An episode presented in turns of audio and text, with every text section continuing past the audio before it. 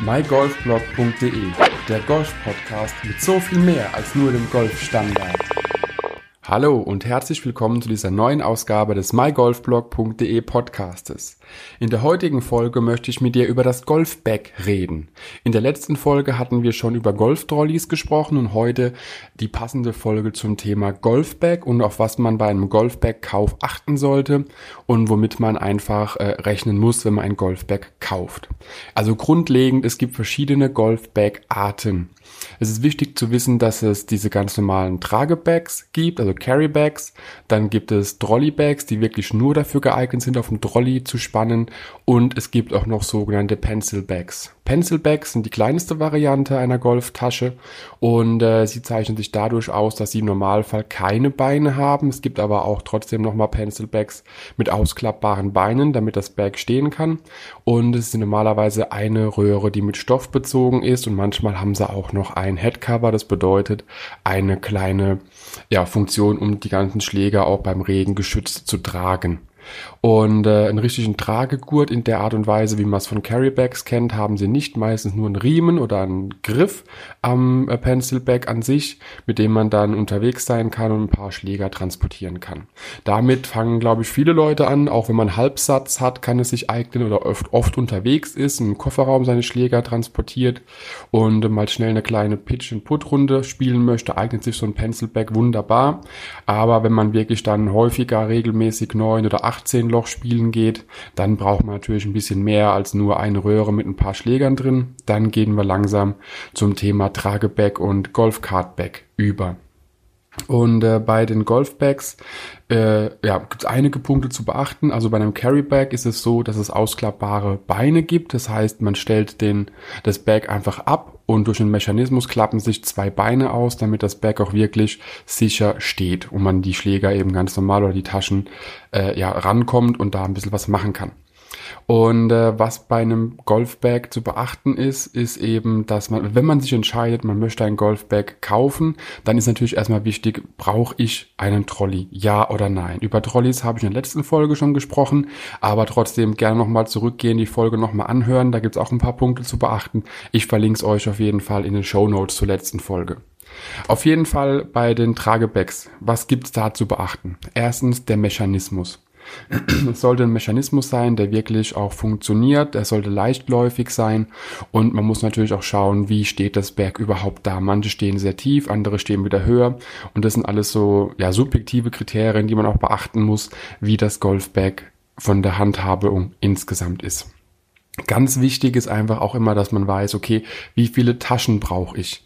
Also ich bin ein großer Fan von Taschen in einem Golfbag. Das heißt nicht nur eine Balltasche, eine Teetasche und eine ähm, Garment-Tasche, das heißt eine Kleidungstasche. Ich habe noch einige mehr Taschen an meinem Golfbag. Auch was wichtig ist zu beachten, also es mindestens eine wasserdichte Tasche gibt. Nicht immer hat man das Glück, dass man mit einem großen Raincover oder bei einer Schutzhütte ankommt, wenn es losgeht mit einem ja, Gewitter.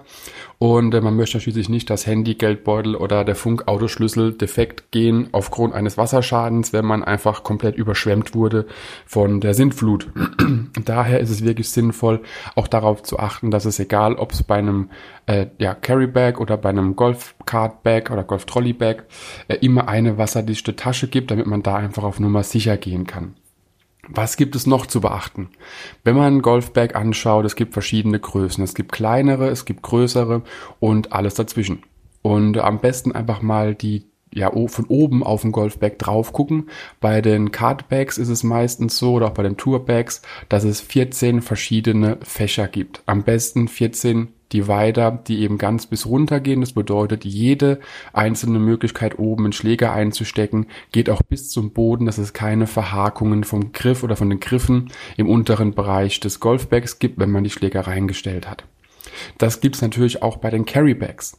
Und äh, darauf sollte man wirklich achten, dass äh, ein Großteil der, der Schläger Öffnungen oben wirklich bis zum Boden runter komplett durchgängig abgetrennt sind von den anderen, um einfach da wirklich dieses, dieses ja, eklige Verstopfen des Golfbags im unteren Bereich bei den Schlägern äh, zu vermeiden. Also mein Bag zum Beispiel hat es nicht und äh, ich weiß, mein nächstes Bag wird es definitiv wieder haben, um da einfach ein bisschen mehr ja, Spaß bei der Sache zu haben und nicht immer die Schläger irgendwie reinstopfen zu müssen. Das schadet auch auf Dauer den Griffen und daher sollte man da schon ein bisschen drauf achten beim Kauf, dass es schon mal mindestens, ja, sagen wir mal, mindestens sechs oder sieben Durchgänge, die weitergibt, am besten 14 pro Schläger einen. Und äh, natürlich, was dann noch das i-Tüpfelchen ist, wenn man schon so einen 14-fachen Divider hat, ist natürlich eine, ein Silencer-System. Das bedeutet, wenn man mit einem Trageberg unterwegs ist und äh, man hat es eben geschultert, man läuft, ist klar, die Schläger klackern, die Schläger knatsch, knatschen aneinander und dementsprechend ist es auch teilweise echt unangenehm, wenn man einfach seine Ruhe haben möchte, immer dieses metallerne Klackern zu hören. Dafür gibt es Golfbags mit sogenannten Silencer-Systemen und diese Systeme halten die Schläger so fest, dass sie nicht gegeneinander klackern, aber trotzdem so locker, dass man ohne Probleme die Schläger aus dem Bag rausziehen kann. Und äh, ja, was gibt es da noch zu beachten? Es ist wirklich auch, wenn du ja dein, dein Golfbag trägst, wenn du dir ein Carrybag anschaffen willst mit Standfüßen, ist auch der Gurt beziehungsweise die Trageriemen wirklich ganz, ganz entscheidend, wie komfortabel das Bag zu tragen ist. Guck wirklich, dass es so ein, ähm, wie nennt man das, ein X äh, über deinen Rücken bildet. Das heißt, jede Schulter äh, geht auf die gegenüberliegende Seite. Das heißt, der Trageriemen von der rechten Schulter geht links zum Back runter und auf der anderen Seite genauso, dass man hier einfach die Möglichkeit hat, das Gewicht auch ein bisschen besser am Rücken zu verteilen.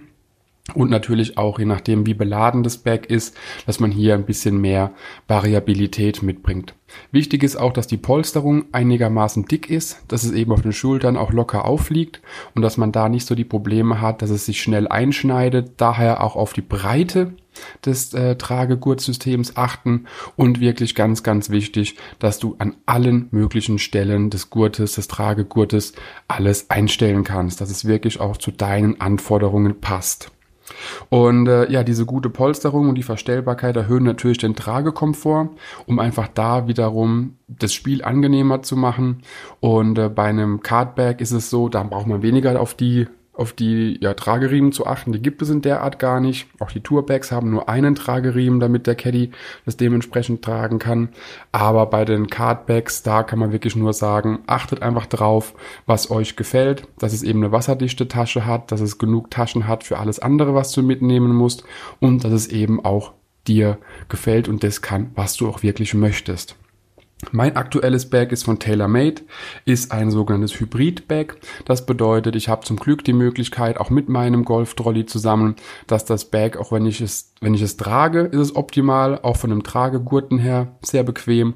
Und auch wenn ich es auf den Trolley draufstelle, habe ich gewisse Öffnungen im Golf-Trolley, damit eben die, die Aussparungen für die Golf Füße oder Golfbackfüße äh, dementsprechend eingehakt sind. Und äh, daher kann ich auch zum Beispiel mein Hybridback nur empfehlen. Ich verlinke euch mal auf jeden Fall einen kleinen Testbericht von der anderen Seite, den ich gefunden habe. Und äh, solche Hybridbags, denke ich, wird es immer wieder geben, auch immer wieder neu geben von verschiedenen Marken. Denn es gibt doch wirklich immer die Leute, äh, so wie ich einer auch bin, manchmal Golftrolley, meistens ein Golftrolley. Aber wenn ich unterwegs bin auf Reisen oder irgendwas und mein Golfbag dabei haben möchte, dann trage ich es einfach. Und diese Mischung aus Tragen, aber auch trotzdem die Flexibilität zu haben, das Golfbag auf den Trolley drauf zu spannen, ist wirklich was, was ich in der Zukunft häufiger äh, erwarte, dass auch die Hersteller drauf eingehen, um hier einfach einen größeren Komfort und Variabilität dem Spieler bieten zu können. Also ganz wichtig von meiner Seite, wenn du dir ein Bag holst, entscheide erstmal, was du für eins brauchst. Nimmst du nur ein Golf-Trolley, dann ein Cardbag? Möchtest du beides machen, dann am besten ein Hybrid-Bag oder ein äh, Standbag, was dementsprechend deinen Anforderungen entspricht. Und wenn du wirklich gerade direkt am Anfang stehst, dann reicht eigentlich so ein äh, Pencil-Bag. Ich werde dir alles drei auf jeden Fall in den Show Notes verlinken, dass du mal siehst, was genau ich meine und wie diese Dinger überhaupt aussehen. Und äh, achte wirklich auf den Komfort, wenn du dein Bag tragst, trägst, damit eben auch dementsprechend deine Schultern ausgelastet sind und nicht überanstrengt werden. Und äh, der Rest ist wirklich nur noch optisch, was gefällt dir, was gefällt dir nicht. Und daher wünsche ich dir viel Spaß beim Golfbag-Kauf und äh, ja, weiterhin toi toi toi und gut Holz. mygolfblog.de, der Golf-Podcast mit so viel mehr als nur dem Golfstandard.